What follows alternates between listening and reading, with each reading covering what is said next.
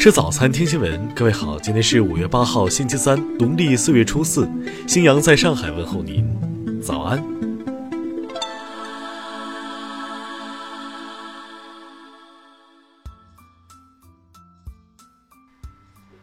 首先来关注头条消息，因为用了这个手段，腾讯不得不罚了自己。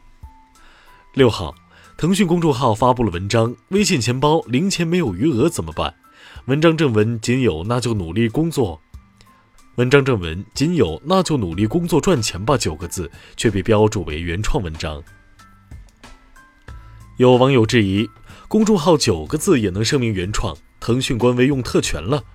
其实不然，是公众号编辑复制了大量重复文字，并将其改成了白色，导致不能被直接看到。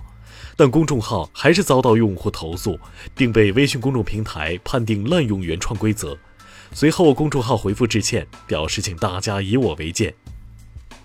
微信违规处理通知显示，腾讯官方公号违规原因为通过特殊方式躲避原创识别检测，违规识别原创。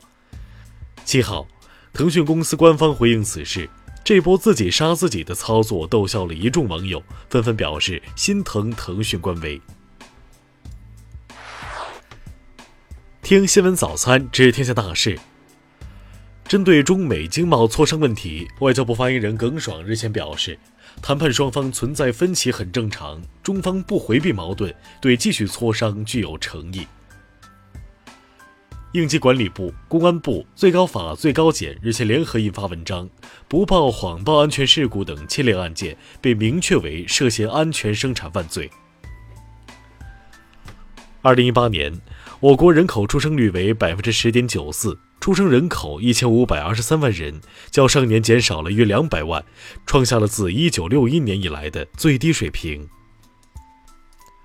二零一九年一季度，全国水环境质量总体改善，水质优良水体比例同比增加八个百分点，丧失使用功能水体比例同比减少三点六个百分点。截至二零一八年底。我国网民规模达八点二九亿，互联网普及率达百分之五十九点六。台当局七号修法，将退休高官的出境管制由三年延长至最长六年，这被视为封堵台湾地区前正副领导人马英九和吴敦义赴大陆。七号，A 股三大股指全线上涨，家电和医药股强势领涨。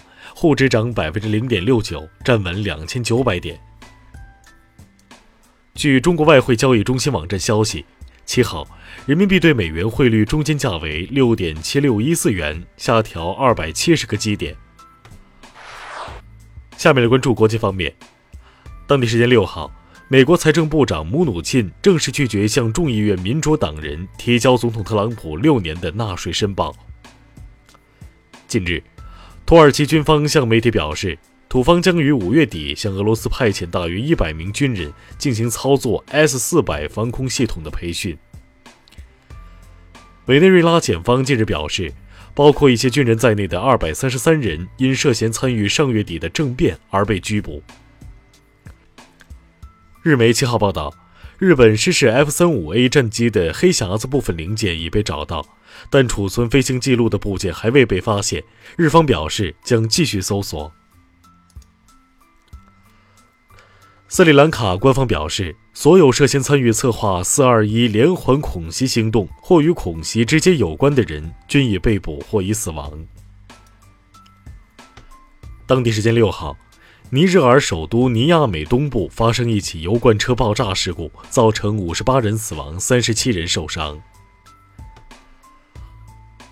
马来西亚政府七号表示，美国政府返还了约五千七百万美元涉及前总理纳吉布涉贪案资金，目前还有约一点三九亿美元正与马来西亚交接中。巴基斯坦当局。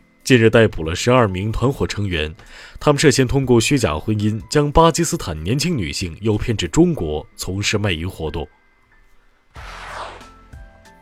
下面来关注社会民生。近日，汕头两名公交司机因别车问题发生激烈争吵，司机倪某在争吵中晕倒后死亡。目前，另一涉事司机已被停班协助调查。